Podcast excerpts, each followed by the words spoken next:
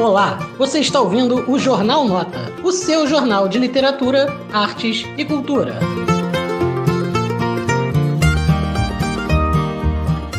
Oppenheimer devia ter lido esse livro, Flores de Verão, de Tamiki Hara. A gente sempre pensa que a morte vai ser uma coisa totalmente glamurosa e que ela vai chegar e a gente vai ver Deus e vai encontrar as coisas mais etéreas do universo. Mas não. Tamiki Hara mostra nesse livro que a morte é uma das coisas mais banais que pode acontecer. Ele é um morador de Hiroshima e estava lá quando caiu a bomba atômica. Ele estava na privada cagando e teve que sentir quase todo o seu prédio desabando. E depois ele conta a história dele caminhando por Hiroshima e vendo as pessoas derretendo, morrendo, depois chegar nos campos de ajuda e ver as pessoas sendo cuidadas e tratadas e depois, posteriormente, todas elas morrendo por contaminação de radiação. Oppenheimer devia ter lido Flores de Verão para entender que nenhuma guerra, nenhuma bomba vai salvar absolutamente nada. Tudo que isso pode trazer é morte. Flores de Verão, um dos livros mais incríveis, considerado o melhor relato sobre a queda da bomba atômica no Japão. Fica a dica.